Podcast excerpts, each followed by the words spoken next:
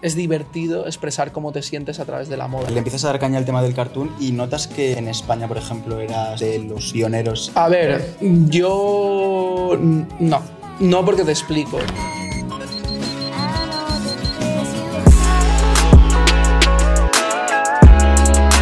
cerca de 12 años tatuando. ¿Cuál dirías, Borja, que han sido así los tatus más locos? hay tatuajes de todo tipo. Un pinocho en el pubis, a modo de nariz, el X.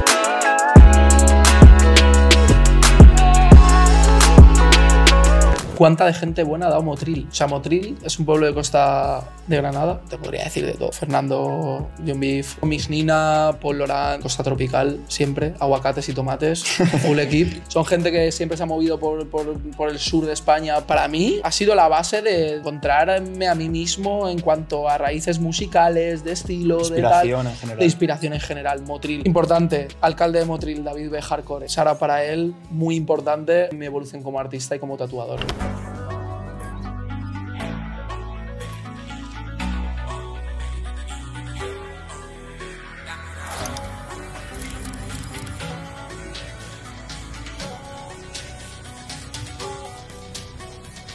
Bienvenidos gente, episodio número 12 de Gobi Podcast, esta vez con un invitado muy muy especial, Borja Silgado. Bienvenido Borja. Muy buenas, muchas gracias. Eh, Borja, para quien no lo conozca, eh, es un tatuador conocido, me atrevería a decir, prácticamente todo el mundo. O bueno, has hecho trabajos para gente de muchos sitios. Sí, y luego también es, un pedazo de artista porque luego entraremos en materia, pero también ha realizado otro tipo de trabajos que están un poco fuera del mundo del, del tatu como tal, pero bueno, que tiene que ver un poco con toda la creatividad y demás que tú aplicas en tus trabajos. Sí, sí, eso es. A raíz de la base troncal de mi trabajo como tatuador, pues bueno, siempre pues, van surgiendo colaboraciones o bueno, otro tipo de trabajos en los cuales pues me divierto mucho, nada de un modo profesional ni nada, simplemente son colaboraciones un poco pues pues gente que conoces o, bueno, o ya se escapa del rango de gente de la que conoces, pero siempre con buen feedback, eh, para pasarlo bien, mm. ya te digo que tampoco nada muy, muy profesional, pero sí, sí, muy contento. Ok. Y nada, Borja nos va a contar un poco eh, su historia en el mundo del tatu, cómo empezaste a darle caña, cómo conociste el mundo y un poco hacia dónde te ha ido llevando esos años de, de carrera y experiencia. Muy bien, a ver, yo empecé mm, eh, estudiando bachillerato artístico en el Luis Vives eh, y después hice un ciclo de fotografía, de, imagen, en el cual necesitaba unas prácticas para, bueno, pues para, para terminar el curso. Y bueno, eh, tras divagar un poco entre tiendas de foto y tal y cual, surgió la, la idea de, de, Javi García de que pudiera hacer las, las prácticas en su estudio de tatus y bueno, era algo que a mí me gustaba mucho porque ya era un gran aficionado de los tatuajes y me interesaba mucho todo ese mundo, tanto por la música como por diversas influencias. El skate, bueno, todo lo que englobaba esa cultura iba muy, muy, muy, muy, muy unido a esa cultura también con el tatu. Y bueno, pues eh, para mí, claro, pues un niño de 18 años con, que le brindan esa oportunidad, pues claro, a mí mm, me impactaba, pero, pero me gustaba. Entonces dije, vale, pues me adentro.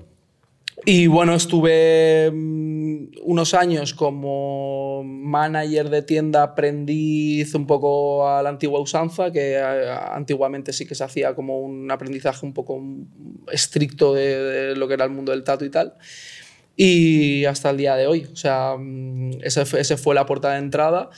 Y la verdad es que fue algo muy casual, no fue nada buscado, fue algo que surgió y que también, pues, repito, por el ímpetu de, de Javi García, me, tienes que tatuar, tienes que hacer esto, tal, y un poco me espoleó a, a, a adentrarme, sí, sí. adentrarme en el mundo del tatu. Eh, comentabas un poco, Borja, el tema del, de otro tipo de, de, arte urbano, skate, música y tal. Eh, ¿También practicabas graffiti, por ejemplo? Porque sí, verdad que al final como tiene que ver con dibujar y demás. Pues mira, yo el graffiti es algo que siempre he tenido mucho, mucho, mucho, mucho respeto y que, bueno, he tonteado a veces con... Nunca puedo decir que haya pintado ni haya hecho algo serio. Uh -huh. Pero bueno, sí que he tenido muchas influencias eh, alrededor muy fuertes de, ese mundo. Al principio, pues una gran influencia para mí era Rotor, que es un tatuador de Barcelona, un artista, mm, también hace tatus, pero bueno, para mí siempre ha sido una gran referencia en cuanto a todo lo que se engloba. Él era un ilustrador, tatuador, muralista, él hacía un poco de todo. Y bueno, pues sí que es verdad que tanto él como otra gente sí que me inspiró a hacer cosas que se alejaran un poco del tatu, también a su debido tiempo, porque yo empecé con unas carencias en las cuales, pues obviamente, pues no tenía ni recursos, ni artísticos, ni económicos, ni nada para desarrollar nada que no fuera eh, empezar en el tatu y, y, que se viera. Entonces, eh, nunca he pintado de forma seria, sí que he patinado mucho con mis amigos Jacobo, Lucas Amador, eh, pues con la, la, crew de esa época. Y la verdad es que sí, obviamente teníamos muchos nexos de unión, como la música, el skate, el tal. y que, claro, todo, todos tus iconos eh, iban, vamos, hasta las cejas y era como ostras. Entonces, sí, sí, siempre he tenido un poco esa visión de, de interesarme por ese, por ese mundo. Vale. Porque otra pregunta que se me ocurrió también ayer un poco cuando estuvimos ahí en el estudio y demás, mm. eh, era preguntarte si a ti se te ha dado bien desde pequeño el tema del dibujo. Porque yo creo que para la gente que no conozcamos el mundillo, yo por lo menos lo primero que pienso cuando eh, me imagino a un tatuador es que digo, hostia, este tío en papel lo tiene que hacer perfecto. Pero no sé si siempre es así o tiene que ver eso. Bueno, a ver, eh, es una pregunta un poco compleja y bastante amplia. Yo, sin ir más lejos, yo, no, no, no he sido nunca eh, una persona muy hábil con las artes plásticas. Yo nunca he sido un dibujante nato, he sido alguien que ha tenido, sí que siempre he tenido una cultura visual muy fuerte, siempre me gustaba mucho pues eh, vestirme correctamente, colores, eh, cosas que quedaran bien, estética. Eso, ese, ese, punto sí que me lo anoto, pero el de dibujar no. Eh, creo que es algo que se coge. Creo que es algo que a través del trabajo eh, se puede llegar a adquirir una buena base. una buena base, tanto de línea como de cromías, como de soluciones, como de tal, pero lo veo mucho más a, raíz del trabajo que desde el don. más Yo nunca he ganado un concurso de plástica ni cosas así, ¿sabes? No, es, no, es, no, es mi, no era mi vaina. Ok, y cuando empiezas, Borja, en el estudio con, con Javi, mm. eh, ¿cuáles son un poco eh, las primeras em, las primeras tareas o cosas que haces en relación ya con el tatu, porque imagino a lo mejor que eh, una buena sinergia puede ser, oye, yo estoy haciendo un curso de foto, podemos, eh, puedes llevarme las fotos del tatu, que también es otra parte que luego si quieres hablamos, porque también es hmm. importante, ¿no? el escaparate de, de tus tatus. ¿Y, ¿Y, cuáles fueron un poco eso, los primeros curros que ya era como más metido dentro del tatu? Pues bueno, yo la función principal que tenía en el estudio al principio era de frontman, yo estaba atendiendo, eh, bueno, gestionaba un poco lo que es las agendas, eh, montar mesas, eh, material, un poco supporter de, de, la tienda y, y bueno, pues me iba quedando con conceptos, iba viendo cosas que le funcionaban a él, cosas que no, cosas que tal, por eso siempre digo que para mí es, es, es algo que, ha estado muy dentro de mí, en mi aprendizaje, en mi trabajo y en, todo, porque obviamente al principio pues no sabes un poco dónde tirar y bueno, pues eh, son referencias. Eh, como tareas básicas, eso. Eh, atender a la gente, llevar agendas, montar teléfono, pues un poco organización del estudio. Em, mezclado con empezar a aprender, pues eso, qué tubos, qué agujas, eh, qué se utiliza para cada cosa, cómo, el material, el curso de higiénico sanitario que te tienes que sacar para, para la práctica de, del tatuaje, un poco pues, los primeros pasos que yo creo que todo el mundo da en este mundo. Sí. Em, y luego, Borja, cuando ya tienes un poco esa base ya acogida, ya la has visto desde cerca y lo estás, eh, te estás empapando de, de ello, eh, ¿Cómo empiezas eh, a tatuar o cuáles son las referencias que a ti más te empiezan a gustar? ¿Con qué empiezas a probar a, tatuar a la gente? Claro, a ver, yo aquí tengo, eh, tengo como dos grandes cambios que, bueno, yo empecé con el tradicional americano, que es el, tatuaje old school, que se le llama, que es el, clásico de toda la vida, eh, americano, que es eh, Tattoo Flash, uh Sailor Jerry, distintos artistas del tatuaje clásico, y revisitarlos. significa coger sus libros y con un papel de cebolla intentaba copiar los trazos, copiar como las soluciones, la simplicidad, los colores. Entonces, a partir de, de eso, empecé a desarrollar bueno, un estilo tradicional, se puede decir. Yo empecé haciendo tradicional y bueno, lo, estudié y lo intenté desarrollar unos años hasta que de forma completamente natural me di cuenta que había una unión en todos los diseños que yo escogía de ese libro. En el libro pues habrían mil diseños, pues yo me quedaba con diez. Entonces, diez de uno, diez de otro, diez de otro y hacía un poco pues, la mezcla ahí como yo lo veía y tal. Una de mis primeras referencias, sí que es verdad que, te vuelvo a repetir, como Rotor, Javi, la gente que hacía tradicional y tal, era un poco tattoo freak, un poco tal. Y claro, también por mi falta de eh, personalidad, llamémoslo, eres un chico joven, no, tienes la personalidad muy formada, no sabes qué, te gusta, qué no te gusta, como tal, das un poco palos de ciego.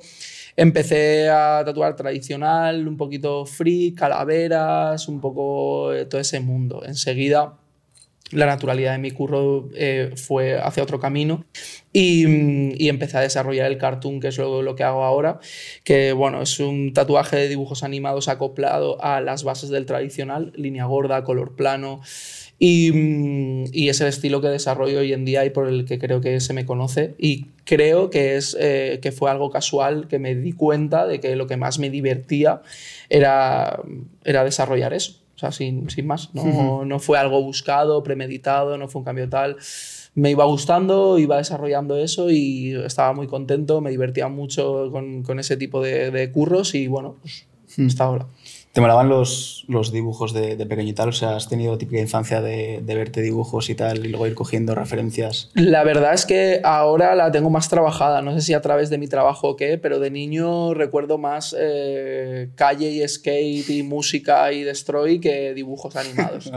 La verdad es que siempre he sido bastante activo desde muy pequeño y bueno, eh, sí que es verdad que no tengo en la retina algo que diga, Buah, es que estos dibujos me marcaron.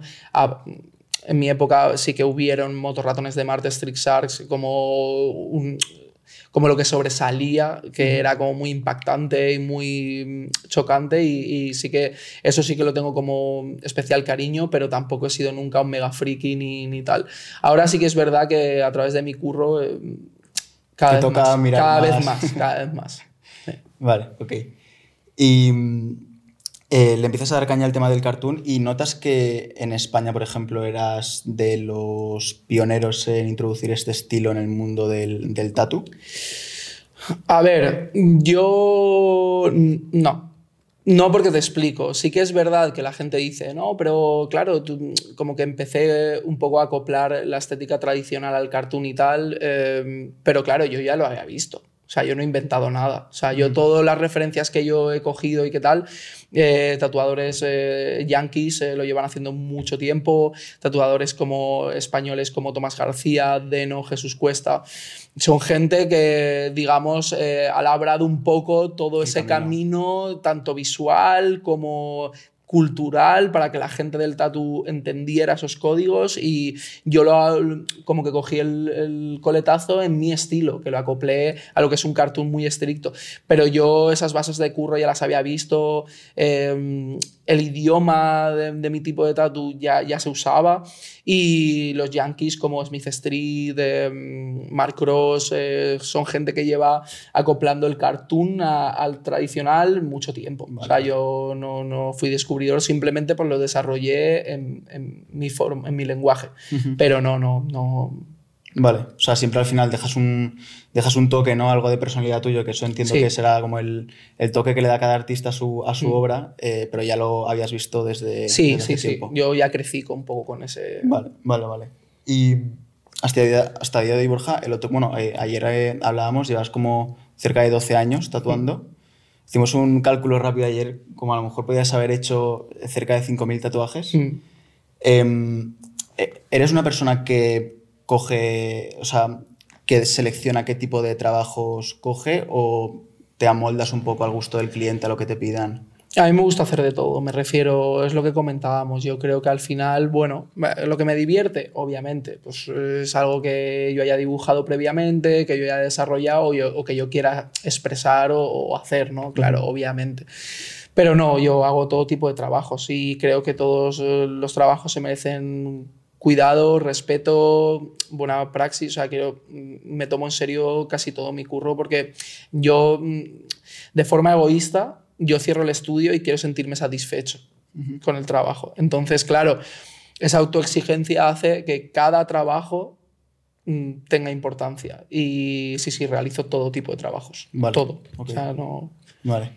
¿Cuál dirías, Borja, que han sido así los status más, más locos o que más te hayan molado que recuerdes haber hecho en los últimos años? A ver, eso es pregunta bastante... Mm, Subjetiva subjetiva. Em, no, no, me refiero, es, es, es bastante recurrente. O sea, esta pregunta me la han hecho varias veces. Eh, bueno, hay tatuajes de todo tipo. Hay tatuajes de gente pues, que quiere locuras, eh, un pinocho en el pubis, a modo de nariz, el pene, X, eh, tatuajes de todo tipo, ¿no? claro, en tanto tiempo, pues te puedes imaginar. Al final ves de todo. Em, como yo como tatuador recuerdo algunos eh, bastante locos por la forma en las que teníamos que hacerlo y por eh, la sesión en sí. Recuerdo uno, por ejemplo, eh, a, un actor porno em, gay que él quería lo que es un sol en el ano y bueno, eh, la forma de realizarlo es bastante curiosa porque él se tenía que estirar y yo estaba ahí como un poco como podía, ¿no? Es bastante curioso, pero aún así, aún, así fue todo chapó, muy, muy serio todo, muy formal, quedó, bien. quedó perfectamente, el chico súper contento, luego trajo a más gente, o sea, que bien, o sea, pero bueno, sí que hay muchas anécdotas locas en un estudio de día a día, obviamente. Claro. Al final yo creo que hace cosa, a lo mejor de 10 años o así, la gente estaba un poco por descubrir el mundo del tatu, pero ahora yo creo que la gente ya, eh, ya se le han acabado las típicas ideas normales, por así decirlo, ya deja volar la creatividad y cualquier cosa. Yo te diría que incluso al contrario, no sé si es porque ya la gente viene a algo muy concreto. Yo llevo mucho tiempo sin que me ofrezcan una idea loca. ¿eh? Vale. No, ya te digo, no sé por qué. Sí, porque la gente ya tiene mucha información y mucha cultura del tatu, que es posible tanto Pinterest como eh, Instagram, como TikTok, como cualquier plataforma de red social, em, te aporta una información increíble de todo. Superficial, sí, pero información. ¿Qué quiere decir eso? Que obviamente pues la gente también va viendo qué le gusta, qué no le gusta. Claro, yo te pongo un tesitura. Hace 15 años tú entrabas a un tattoo shop y tú tenías 15 eh, láminas de flash en la pared y era lo que había. Y como mucho habías visto a tu tío que llevaba un tribal y querías un tribal, pero no sabías muy bien qué querías. O sea, había una falta de información brutal. Claro, ¿qué pasa? Esto desaparece hoy en día. Entonces la gente ya tiene unos criterios muy establecidos de qué quieren, de qué forma lo quieren, cómo lo quieren, y eso no hay que menospreciarlo porque obviamente, claro, una cierta idea tienen. No te digo que, entiendan del tema, pero que ya vienen más o menos preparados. Incluso ya gente con sus propios diseños, quiero esto, quiero lo otro, mm. este tamaño. Siempre tú como profesional puedes darle unas directrices de qué funciona, de qué no funciona, de cómo funciona, de tal, pero... Ok. Luego, Borja, eh, un tema que también quería comentar, que bueno, hemos hablado un poco al principio así entre, entre pasada, el tema de la, de la fotografía en el tatu. Mm. Eh, creo que bueno, se habla mucho de ello y es, eh, es importante muchas veces cómo, cómo, mostráis los tatuadores vuestro trabajo. Cómo de importante es tener unas, unas, buenas redes, unas buenas fotos en el mundo del tatu. Bueno, a ver, es muy importante. Justo antes lo hablaba con con mi amigo Adrián Moreno, será Adri. La movida es que mm, eh, en, el Instagram es una red que tú tienes que utilizar para promover tu trabajo y para conseguir trabajo. Y esto es algo que llevo repitiendo muchos años. Si a mí me aseguran un notario que tengo 20 mm, años de curro de agenda, yo a día de hoy me cierro Instagram. Para mí Instagram es un medio el que me divierte, no lo niego, y mm, como que surfeo Instagram, me divierto con la plataforma, pero para mí es un medio para conseguir trabajo. Si tú no tienes visibilidad en una foto, esa foto no te sirve para nada. No por el ego de los likes. A mí los likes me dan igual. Yo tengo mi trabajo, llevo muchos años, tengo como tú has dicho, no, no me hace falta que una red social me aporte ego, pero sí que me aporte trabajo. Hoy en día es un mundo muy competitivo, todo, todo, hay mucha gente trabajando, eh, haciendo muy buenos curros. En Valencia hay muchísimos tatuadores muy buenos. Y creo que Instagram es una plataforma para, para decir, mira, mi trabajo está aquí, ¿no? Y eso no se puede negar. Entonces, bueno, eh, creo que se puede utilizar de, de una forma positiva, creo que es difícil, creo que no nos han educado para tener redes sociales y creo que es muy complejo el mm. tema.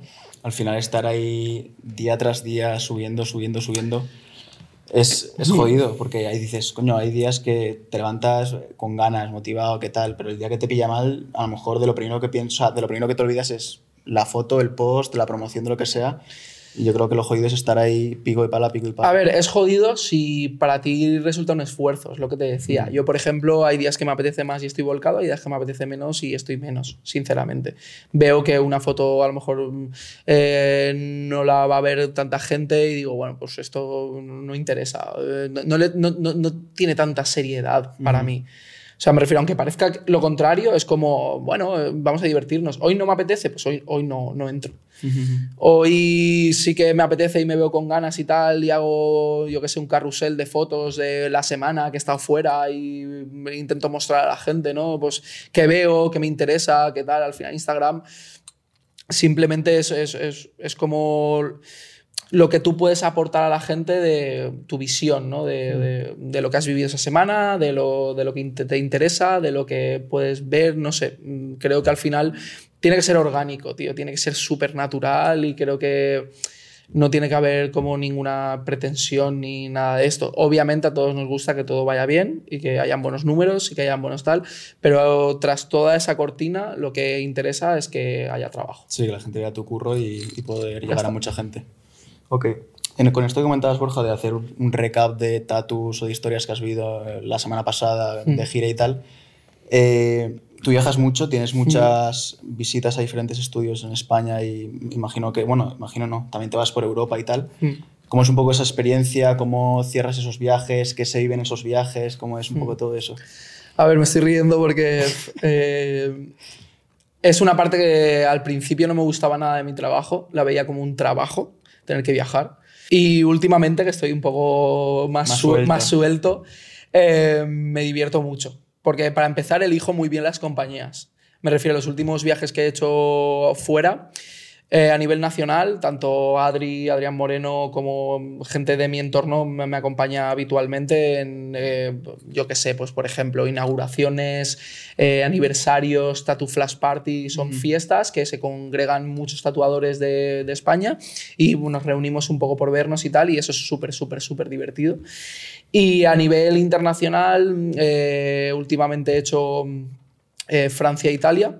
Eh, vengo de París eh, y Burdeos con, con Emi López, será para Emi también, y con Diego Blasco, que viene al, dentro de poquito aquí a Valencia.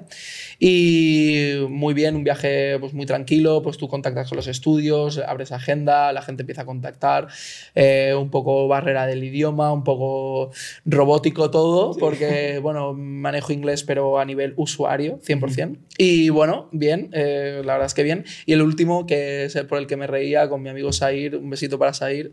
Eh, muy, muy, muy divertido. Fuimos a Italia, hicimos Bolonia-Milán. Para mí fue un viaje brutal, eh, ya no por el hecho del curro, sino bueno, por el hecho de todo. Una anécdota, que es lo que me preguntabas. Eh, las estaciones de AVE, eh, que no se llama AVE, es como un, tren interno de alta velocidad italiano. Eh, no son como aquí. Aquí tienes que pasar unos controles de seguridad, hay una barrera QR, tal, entras, tal, no sé qué. Tú ahí llegas y van pasando trenes y tal, modo mucho más usuario, mucho más normal. Em, ¿Qué pasa? Que nosotros llegamos a nuestro andén a la hora, tal, mira, un tren para Milán, Milano Central, tal, no sé qué, venga, este es tal. Nos subimos y de repente dentro del tren empezamos a lucubrar y decimos, no, no, espera, wait, wait, wait. Eh, este no es nuestro tren, va a Milano Centrale, pero este no es nuestro tren. Claro, se vive una tensión en un segundo de eh, qué hacemos, qué no hacemos, dónde aparecemos, bajamos en un pueblo, habrá conexión con Milano Centrale, no habrá conexión, qué cojones hacemos, ¿sabes? Es en plan como, Buah, estás en Italia, como súper desubicado, encima con la mente centrada en currar, porque no vas de ocio. Si vas de ocio te la suda, en plan, vale, pues donde nos surja, ¿no?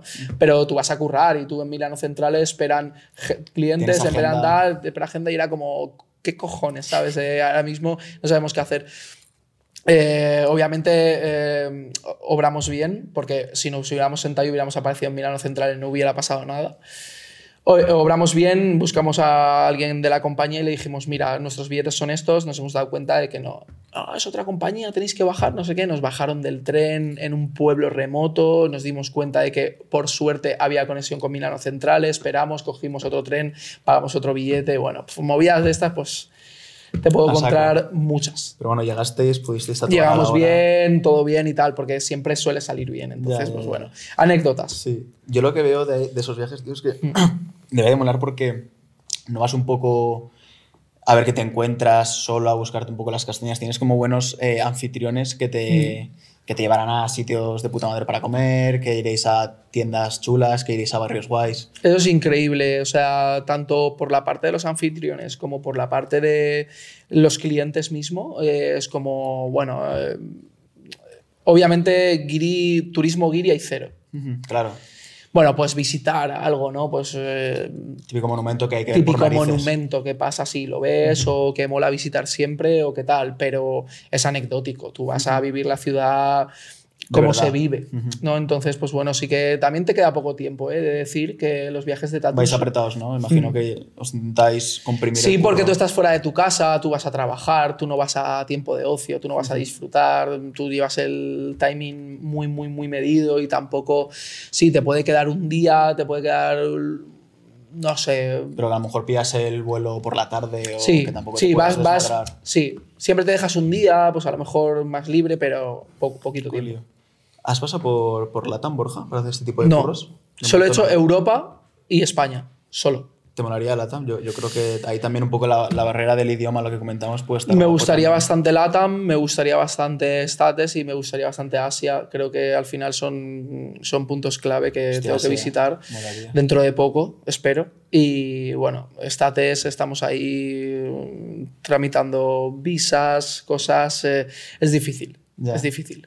Pero bueno, saldrá. Saldrá, seguro, seguro, Qué bien, qué bien. Eh, vale, luego Borja, un poco eh, la parte que comentamos al principio de lo que queda fuera del tatu, eh, ¿cómo te empieza a surgir a ti esta necesidad o, este curro? ¿Cómo es un poco todas estas colaboraciones que hablábamos un poco al principio? ¿Cómo se dan? ¿Cómo se ejecutan? ¿Y cómo es un poco el proceso ese? Vale, a ver, yo, yo siempre he tenido un poco el ojo en este tipo de cosas porque siempre me ha gustado mucho pues tanto la moda como otro, otra casa de, estímulos fuera del tatu. Entonces, eh, siempre es algo que ha sido como una especie de imán, ¿no? En plan, yo nunca he buscado al principio tener ciertas colaboraciones, nunca, y son cosas que se me han brindado. Es un DM de, hola, somos tal marca, eh, estamos pensando en hacer una colaboración contigo, tal, no sé qué. Bueno, ya luego ya pasa a mail, se, se, hace un poco más formal, se tarifica el trabajo, se mira qué se va a hacer, qué no se va a hacer. Bueno, pues un poco ya pues se formaliza todo eso. Y bueno, la verdad es que ha sido increíble porque es lo que te digo, ha sido como una especie de, de ascensión en el cual yo no he hecho nada, no he promovido nada, o sea, simplemente me he dedicado a hacer los trabajos y tal. Siempre de un modo muy local al principio, al principio me gustaba mucho y recuerdo que era como la gente que tenías más a mano. Eh, James de Reusado, eh, Los Picos Café en Ruzafa, Sarau para, para, Los Picos.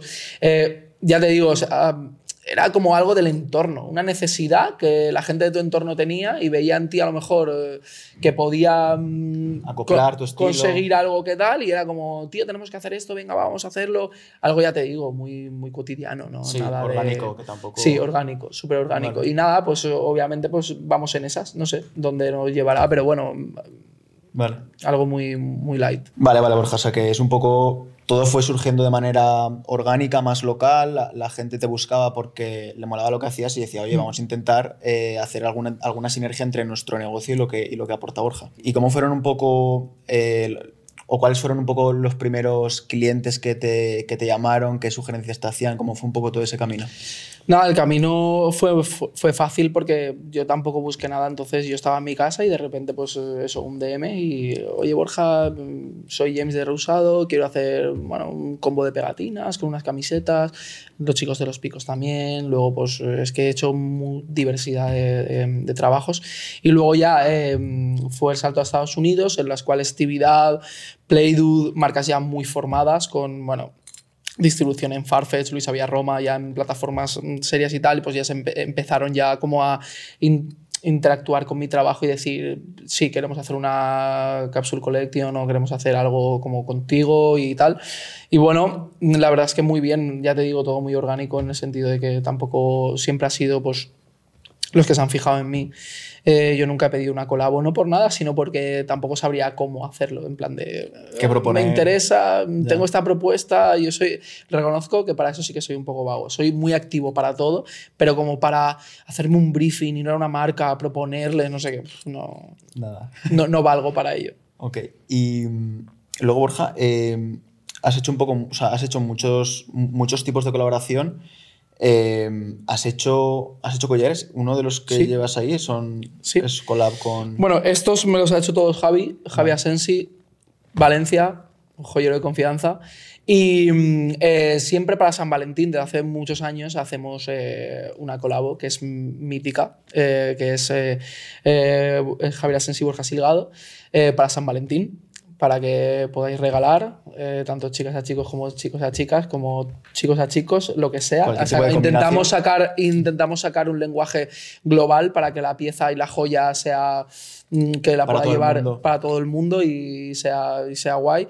Y bueno, siempre, mm, siempre es interesante acoplar tu curro a algo tan loco como la joyería, porque claro, ni el idioma es el mismo, ni... Lo que pasa es que es algo que también me interesa, entonces pues me intento friquear y con Javi que siempre mm, tiene ideas buenísimas y tiene tal. Eh, intentamos desarrollar la colabo de la mejor forma posible. Este año fue una locura porque encima era evento físico, em, presentación de la joya, inauguración de su espacio, fue una locura. La verdad es que muchas gracias a todos, eh, a todos por asistir y por dar ahí su impronta y support y la verdad es que muy muy contentos, mm. muy muy contentos. Sacáis, eh, imagino que piezas eh, limitadas y conforme vayan... Sí, el primer año sacamos 10, luego 8, este año ha habido 4, siempre vamos como haciéndolo un poquito más exclusivo. Sube la calidad. sube la calidad, sube un poco todo y nos gusta hacerlo un poquito así. Okay. Luego, Borja, en tema de colaboración que, que no hayamos hablado antes, eh, ¿puede ser que una colaboración que tengas como un poco los 365 días del año sea el tema de las láminas, Borja? O sea, también a ver, las láminas como pintura de lo que yo mm. saco para vender. Eso no es una colaboración porque no es a través de nadie. Eso es otra línea tuya de Nada, yo, yo pinto y bueno, a ver, eh, en realidad estoy bastante parado con eso. Simplemente pues eh, saqué unas serigrafías con Muroprint del Mutan, Sara Mutan también, eh, hace poco. Em, unas serigrafías brutales, que alguna queda a la venta, cinco colores, brutal, la verdad es que una calidad brutal de, de, lámina. Y eso es lo último que he sacado en cuanto a, algo artístico como cuadro, lámina, print o similares.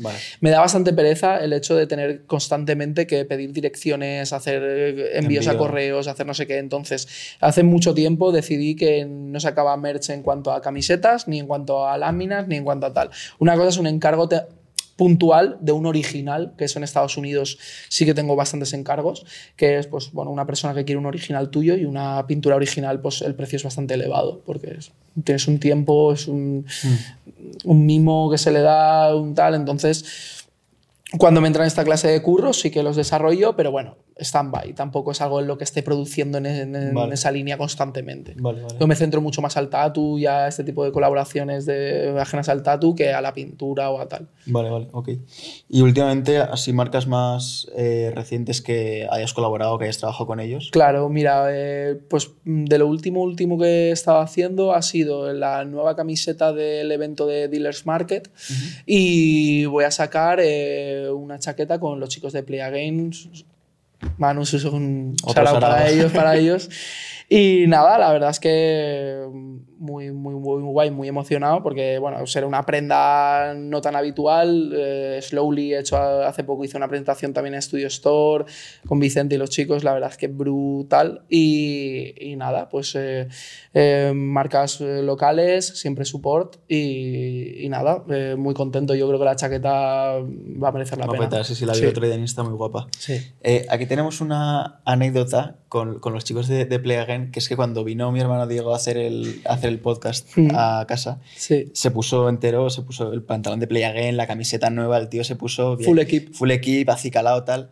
Y le pregunté un poco por, por, la, por, la, por la marca y tal, y dijo, sí, tal, es todo de Play Again, y dijo, un saludo para Mauro y Suso, ¿no? Sí. Claro, y, y- Sí. y el pobre Yo- Manu yo, se cuando he quedó dicho los nombres, rayado. cuando he dicho los nombres, dudado. he dudado, he dicho, por favor, Borja, no, No te marques, no te marques un, Diego. un- un Diego, pero, pero nada, Hostia. o sea, Sí, sí, sí. fue, Y- fue anécdota divertida. anécdota Sí, luego divertida. Diego me enseñó. Buen clip. Buen clip, buen clip. Buen porque clip. Diego luego me enseñó, claro, que ellos estaban viéndolo, lo vieron y, y, claro, se descojonaron porque además Diego lo dice mirando a cámara, todo convencido. Claro, claro, como- Un saludo para Mauro y, el pobre Manu, en plan, hijo de puta.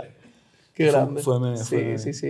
Unos grandes, eh, la verdad es que es eh, gente de 10. Sí. Eh, Hmm. Vale, Borja. Y luego un poco en el tema del, del tatu, eh, ya a nivel más feeling personal tuyo, llevas ya un montón de años. Eh, yo qué sé, ¿qué es lo que más te mola del tatu? ¿Qué es lo que más te aporta? ¿Qué es lo que te flipa? Que han pasado 12 años y sigues emocionado con eso. Bueno, a ver, yo creo que muchas cosas, principalmente, pues que al final la sensación de hacer un buen trabajo cada vez que te vas a casa satisfactorio, eh, jolín, te, te llena mucho, es algo que es muy, muy gratificante. Entonces, claro, yo voy en busca un poco de, de subir siempre el nivel y que cada vez... eh, esa satisfacción sea mayor, ¿no? Cuando ves un trabajo bien hecho, cuando ves un brazo que has encajado bien una pieza, cuando ves un proyecto que está en work in progress, pero tiene muy buena pinta y dices, jolín, ya verás en un futuro, todo eso te va segregando un poquito de endorfina. Está bien, o sea, me refiero, es un trabajo muy agradecido. No, no es un horario esclavista, no tienes ahí grandes handicaps en cuanto al curro diariamente o... Es un trabajo fácil y, y- y, bajo mi punto de vista muy agradecido y estoy súper contento y creo que es lo que me mantiene día a día. También soy realista, me refiero. Hay veces en los que no estoy al 100% y no pasa nada. Aparte de ello es pues... eh, eh, hay altibajos, hay momentos en los que descubro, descubro algo perdón, y lo desarrollo, eh, va en muy buena línea, la gente lo acoge muy bien. eh, Estoy súper engorilado sacando láminas, dibujos, status, tal, no sé qué. Y hay momentos en los que la cabeza no da para tanto. Eh, tengo una pareja, Ana, un beso para ella también, eh, que estamos ahora mismo separados. Ella vive en Alicante y estudia un máster en Madrid. Yo estoy aquí en Valencia, viajando constantemente, la agenda haciendo malabares para Cuadrar. para cuadrar todo. Eh, tengo a mi perrita Roma, a mi familia, a mis padres, también un beso para ellos, es súper importante para mí, un muy, muy, muy buen support. Entonces, eh, es que al final no das para todo. Y pues ahora digo, jolín, bueno, es un momento en los que hay mucho ajetreo de muchas cosas, eh, vamos a, a A ver qué nos lleva. Tampoco tranquilos. no pasa nada, eh, abrazas un poco esa época y a seguir. Quiero decir, no pasa nada. Sí, sí, sí. No, no hay que estar 100%, 365 días del año, sacando cosas que merezcan la pena, haciendo que tal, porque eso, eso es mentira. Te explota la cabeza. Y por eso yo creo que continúo tanto, porque creo que es un camino, es una maratona de 200.000 kilómetros que acabará el día que lo deje. Entonces yo no puedo estar sprintando cada momento y creyéndome que tal, eso no tiene ningún sentido. Claro, y lo que decías que muchas veces eh, la motivación por lo que sea no la encuentras y, y, y, coño, y que estás más, más tranquilo y... Y que no pasa nada, que la motivación momentáneamente puedes encontrar en un hobby. Yo juego al golf, me flipa el golf de hace muchos años y es como, coño, jolín, qué guay, ¿no? Estoy en un paraje natural, respiro aire puro, estoy con mis colegas.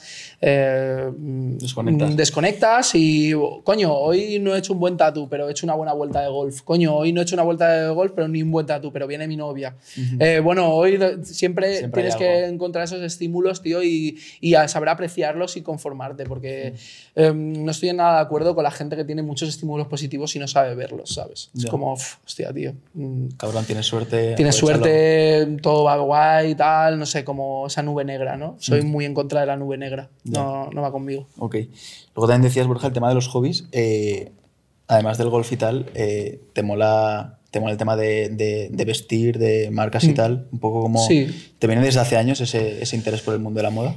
Pues mira, yo he sido cambiante as fuck. Yo he tenido procesos de todo tipo y creo que va en mi personalidad. Creo que es algo que he abrazado también últimamente porque antes me pesaba como un lastre de es que he sido emo, es que he sido skater, es que he sido no sé qué, es que he sido no sé cuánto.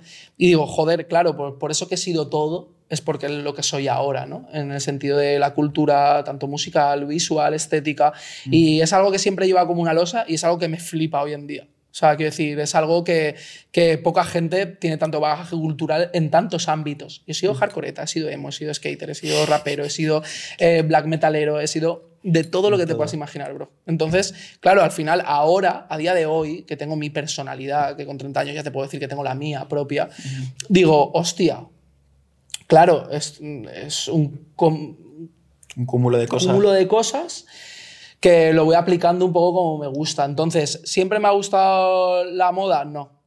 La estética sí. Eh, la moda llevo mm, relativamente poco tiempo interesado de un modo profundo. A modo de entender la moda, de hacer background, de ver de dónde vienen directores creativos, de ver eh, influencias, colecciones, de entender la moda de hace poco. Te hablo cuatro años, Bueno, está mal ya. cuatro o cinco años, sí. Coger buenos tips y Sí. ir aplicando. Sí, sí, sí, claro. Ok. Eh, vale, Borja. Vamos a darle ahora, por último, a unas, unas preguntas cortas para darle un poco de, de juego a esto y, y a ver qué, y a ver qué nos cuentas. Perfecto. En primer lugar, una virtud y un defecto que tengas. Virtud y defecto. Eh, defecto primero, soy cabezón, soy Tauro. Yo también. Soy cabezón, ¿De qué muy cabezón. 3 de mayo. 3 de mayo, ok. Yo soy muy cabezón porque presupongo que siempre tengo la razón. Y es un defecto muy mío. De, no, no, yo soy muy crítico, yo pienso muy bien las cosas. Eh, si te digo algo es porque tengo razón. Meh. No siempre. Quizá no. Quizá no. Entonces, es un gran defecto mío. Eh, y virtud no lo sé. Creo que deberían decirlo otro. No es que no lo sé. No, no sabría una virtud. No, no es falsa modestia ni nada. Es que no, no sabría una virtud. Soy paciente en el sentido de que eh, no me desespero mucho con las cosas. Tengo mucha sangre fría. Sé analizar las cosas mm, dejando a un lado esos fanatismos. Mm, Soy bastante crítico. Mm, Soy cero fanático de las cosas. Eso es- también es virtud, sí, sí. Ok, eh, una cosa que odies en esta vida. Que odie. Mm. Uf, es que lo que odio de verdad va a sonar muy friki porque mucha gente no lo va a entender, que es hacer tres pads en un green. O sea, Correcto. cuando, que cuando, no- que no hemos entendido. cuando llego a green en regulación y estoy ahí con mi pad diciendo, vale, voy a embocar en el hoyo, llevo una vuelta que flipas, tal, no sé qué, y de repente el green tiene una ondulación que no he visto, la mando a Cancún, eh, vuelvo a patear, vuelvo a patear y estoy ahí como un tonto parejo el zorro haciendo la Z en el green, eso lo odio. O sea, eso lo odio. Y eso es bastante frecuente. Vale, Suele pasar, ¿no? Que te encuentras. A ver, no, no mucho, pero suele pasar. sí, es- suele pasar. Ok. eh, tema música. Tres cantantes que le metas caña ahora, que escuches. Ahora, Hmm. uf, qué difícil, ¿eh? Bueno, por el momento yo creo que voy muy a lanzamientos, ¿no? Creo que también soy bastante vago en eso, entonces pues eh, abro Spotify y digo, a ver qué, qué me brindas, ¿no? ¿Qué me brindas? Eh, siempre tengo la base de los colegas, tanto Sarau para todos, eh, Sopa, el Cibi, Avir, eh, Easy, todo el mundo, o sea, todo el entorno, eh, Cecilio, obviamente, para mí mi Juan, pero bueno, es que Juan es- para mí es ya tan más hermano que cantante o otra cosa, entonces, eh, bueno, de- eh, obviamente esos pilares siempre están en... Siempre suenan en algún Siempre, momento. siempre, siempre están ahí porque es banda sonora de, de mi vida. Hace poco, em, con, con el EP que sacó de la OSA Playa Virginia, se grabó en casa. de- ¿Saliste? Parte, parte, No, no, se, grabó, contado, sí, parte sí. se grabó en casa de, de mi piba, en Alicante, que mm, siempre se está muy bien allí. Y bueno, pues eh, fueron unos días magníficos. Eh, cuando sale de verdad luego la música te evoca a esos días, a eso tal. Entonces, como formas parte del proceso, porque al final formas parte del proceso, cuando sale, pues Te lo disfrutas te lo mucho. disfrutas mucho. Sí, sí, Entonces, de ellos soy fanático a A- muerte. a fuego, sí, Sí, eh, Qué guay. Em, vale, tres artistas españoles que te hayan inspirado. No hace falta que sea de la música, tres eh, creativos o lo que sé, o, o tus padres, o sea, quien sea. Vale. Hombre, mis padres siempre han sido una inspiración porque, jolín, siempre valoro mucho, ahora que empiezo a educar a un perrito, a educar, mm, eh, a educarme a mí con mis amigos, a educar en general, digo, joder, qué difícil es educar y qué bien lo han hecho mis padres. Y es muy difícil, ¿eh? Hay mucha, muchos conflictos contigo mismo, como lo veo algo muy complejo. Mucho curro. mucho curro. Y si algo tiene una virtud mi madre que es que se desvive por los demás, o sea, eh, sería capaz de poner a cualquiera antes que a ella misma. Y eso es una virtud que ha hecho que la, mi educación sea muy buena, no en cuanto a calidad, sino en cuanto a cariño y a respaldo. Y eso es algo que me ha dado muchas alas para, para, para desarrollar, entonces, jolín, mm, mis padres obviamente siempre, siempre serán un referente.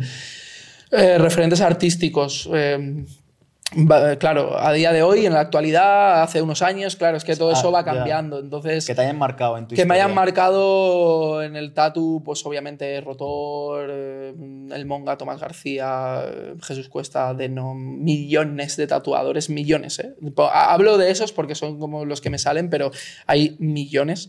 En mi entorno más cercano también, como puede ser Colo, Emi, eh, Juan García, Perro. Es que, claro, al final nosotros somos un grupo tan grande de todo que obviamente pues, se, se me olvidarán, pero... pero eso es algo, una base muy importante de, de mi carrera también. Tú, Que ok. estén ellos, que ver lo que hacen. Que yo sé que soy una persona un poco fría, ¿sabes? Pero yo estoy siempre al loro y eh, intento dar soporte y valoro mucho lo que hacen todos y, y- y me gusta pertenecer a eso. Ok. Y mm, fuera pues, también está gente pues, de la moda, como puede ser Paul Laurent, eh, también solo para él, de Barcelona. Eh, gente que tengo en mi entorno día a día, que es como que digo, jolín, eh, constantemente, joder, hay mucha crema, ¿eh? Tanto Sí. musical, como de moda, como de... Yo estoy. Yo he catado a esta gente, a Paul, Sí. a Diego Velasco, que Sí, en, Diego Velasco igual. en Nude, y la verdad es que llevan el tema de la moda a otro nivel y en cuestión de muy poco tiempo. Mm, he visto una, una progresión eh, Claro. en cuestión casi de meses sí. que digo, hostia, esta peña ya. eh, o sea, sabe muy bien lo que hace y cómo lo hace. Es increíble, la verdad. Además, eh, creo que mm, lo sigo pensando en cada entrevista, lo digo y cada vez lo pienso más. ¿Cuánta de gente buena ha dado Motril? O sea, Motril es un pueblo de costa de Granada en los cuales, eh, bueno, te podría decir de todo. Fernando, John Beef, eh, Costa Tropical, siempre, aguacates y tomates, full equip. Motril, Costa Tropical a Fernando, Miss Nina, Paul Laurent, o sea, son gente que siempre se ha movido por, por- por el sur de España, por esos entornos y tal, y, y joder, eh, para mí ha, ha sido la base de, de- de- de encontrarme a mí mismo en cuanto a raíces musicales, de estilo, de tal. Inspiración en general. De inspiración en general, Motril. Importante, alcalde de Motril, David B. Hardcore. Sara para él, muy importante. También muy, muy, muy, muy importante en mi evolución como artista y como tatuador. El primer sitio de los que fui a tatuar, siempre un respaldo brutal. Para mí es una persona bastante Qué importante. guay.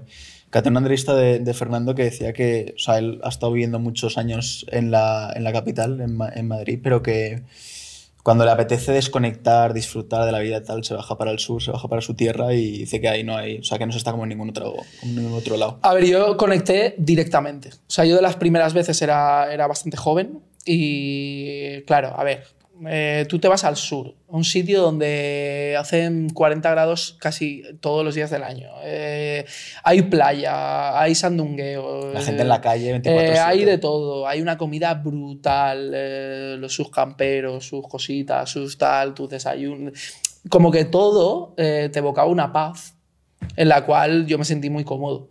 Yo soy más del sur que del norte, yo, personalmente. También cada uno se sentirá cómodo en un ámbito o en un ambiente tal. Eh, hace tiempo que no voy a visitar el sur, ahora, ahora voy a Málaga, que tengo muchas ganas, la verdad, pero es que la agenda es lo que te digo, no da para más. Pero mm, es un sitio donde eh, entiendo esa paz que dice, lo entiendo. O sea, estoy de acuerdo con Fernando. Ok. Eh, luego, Borja, tres, tres marcas españolas de ropa que ahora mismo te fijes o, o te molen. Bof. Vale. Eh, tres marcas españolas de ropa. Eh, ¿A qué nivel? High fashion, emergentes, eh, de todo, porque claro, al final tres marcas españolas no es justo englobar a Palomo Spain con. Vale, si quieres. Con X. Entonces. Si quieres, tírame tres de, de, alto nivel y tres más así emergentes que, que, tú te hayas fijado que digas, hostia, estos apuntan maneras. Vale, eh, emergentes obviamente tenemos aquí Nacional Belager, siempre Adri, saludo para Adri también. Eh, me parece un criterio brutal y una metodología muy buena. Me, me quiero decir, eh, me noto en sintonía con, con, Adri cada vez que hablamos, cada vez que vemos, cada vez que me enseña, cada vez que tal. Em, no sé, me, gusta, me gusta cómo hace las cosas, la visión que tiene y todo. Obviamente también gente con la que he colaborado, Play Again, Slowly, eh, mucha gente que está ahora de forma emergente sacando cosas brutales. Hoy en día es que cada día que hago un Instagram flipo. Eh, hoy, he, hoy, hoy, he recibido un paquete de los chicos de Sostis con también mm, ropa brutal. 61 eh, for Tour también hace poco me pide unas bambas brutales. Es que eh, la lista es casi infinita, ¿sabes? Porque la moda emergente creo que eh, está muy, muy, muy, muy, muy a tope. Sí, cada vez como que es. el, punto de partida es como muy buena calidad ya, ¿no? O sea, las prendas son de buena calidad. Bueno, pasa yo creo un poco lo mismo que en los status. La gente ya sabe lo que quiere y la gente que empieza a hacer moda ya sabe a lo, que va. Obviamente, si tú ves que Denma con Valenciaga está partiendo el mundo de la moda, tú no vas a coger los feeds de Tom Ford cuando hacía Gucci hace 10 años. O sea, me refiero, quiero decir, hoy en día todo el mundo conoce estos tips. Entonces, la gente de base ya empieza a producir con mucha calidad. Yo siempre he tenido muchos dilemas morales en cuanto al tipo de support, ¿no?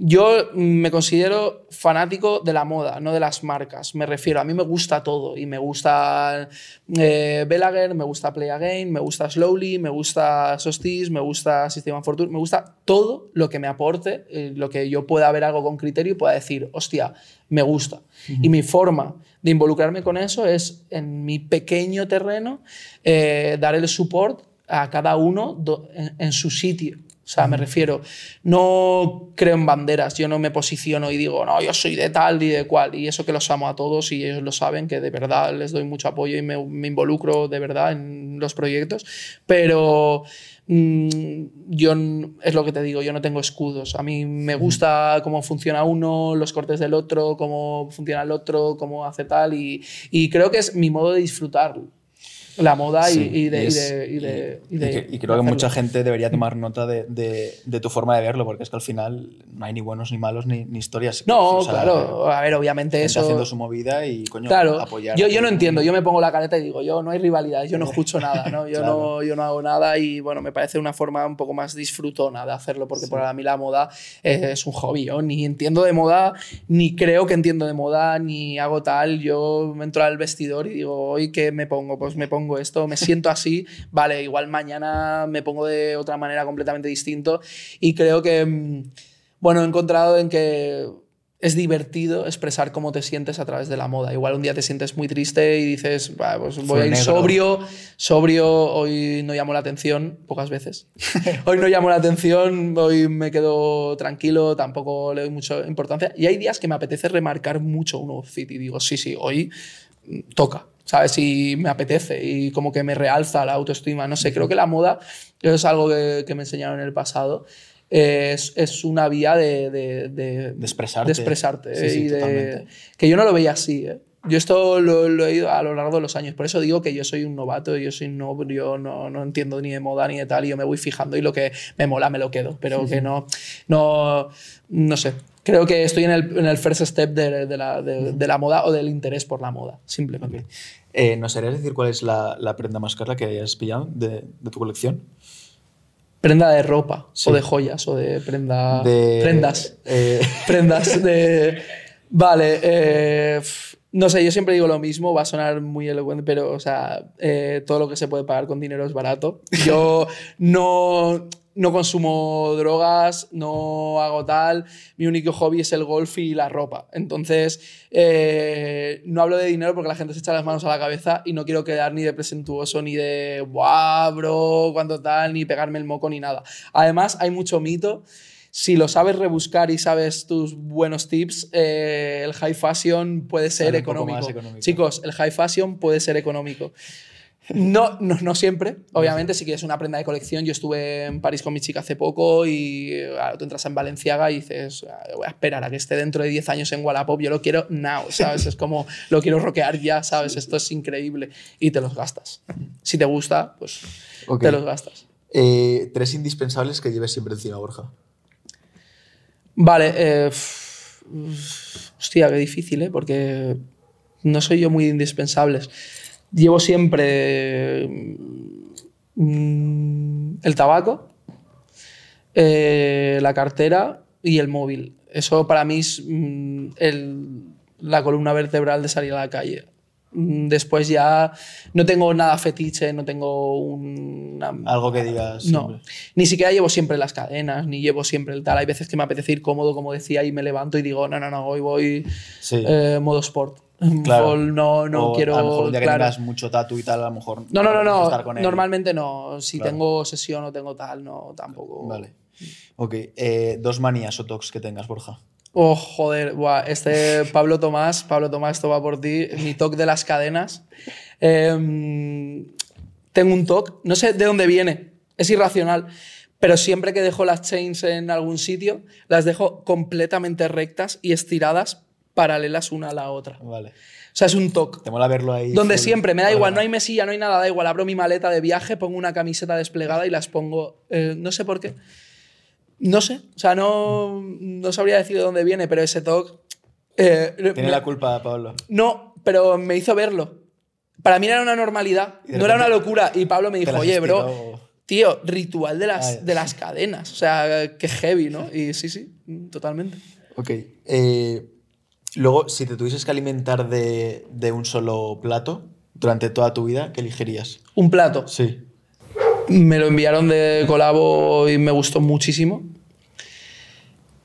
Me declaro adicto al lobster roll o burger and lobster o como lo conozcáis aquí. Yo lo conocí en, en UK de las primeras veces que fui y me flipó y solo lo comí ahí, eh, burger and lobster, que es un perrito caliente con una langosta y con una salsa y con un tal. Y es como el fast food. Em, un poco de. High quality, ¿no? es como, coño, estoy comiendo puta langosta en un perrito caliente. Un perrito por la calle. O sea, es como. Creo que si yo fuera un plato sería Burger and Lobster. vale. O sea, es como una langosta en un perrito caliente. O sea, como algo súper ostentoso y presuntuoso en algo que no lo es, ¿sabes? Realmente. Creo que ese. Ok. Eh, luego, eh, ¿qué hay o qué te sueles encontrar cuando entras a tu Instagram en, la lupa, en el Explora? 100% golf, tatus y ropa. Punto. A ver, obviamente, pues eh, tendencias que se cuelan, todo tienen las red boots estas de puto Astro Boy hasta la sopa, pues obviamente de eso no te escapas, pero eso es algoritmo, no es que te interese, es como... Pero sí, golf, tatus y ropa. Ok. Y luego, Borja, última pregunta. Eh, si pudieses entrevistar a alguien, ¿a quién sería una charla con esa persona? ¿Entrevistarlo? Sí, o hacer unas preguntas, charlar, una cena. Mm. Hostia, es difícil, ¿eh? Mm, es difícil porque tengo unas personas que me inquietan, tengo unas personas que me gustaría su conocimiento y tengo unas personas que me divierten. Entonces yo creo que dependiendo de cada momento, pues elegiría una u otra, no es como alguien absoluto. En momentos que necesite un consejo me gustarían mis padres, en momentos que necesite eh, hablar de algo X, mm, de ropa o de algo más, me gustaría otra, otros colegas, entonces no sé. O sea, es, difícil. O sea, no soy como de encerrarme en unas respuestas cerradas. O sea, no, me es difícil. Vale, ok. Vale, señor, pues yo creo que ya, ya lo tenemos. Eh, me ha encantado la charla, hablar contigo. Igualmente, es un eh, placer. Ha molado mucho y, y nada, Borja, mucha suerte y que sigas petándola muchos años más en el mundo del tatu. Gracias, hombre. Y te seguiremos siguiendo la pista en, en redes y, en todo lo que vayas haciendo. Perfecto, tío. Nada, un saludo a toda la gente, muchas gracias por el support. Nada, que estoy muy agradecido y nada, un placer, muchas gracias por invitarme y nos vemos cuando queráis. Ok. Gracias, Venga, Borja. Chao, chao. Chao. Estamos activos.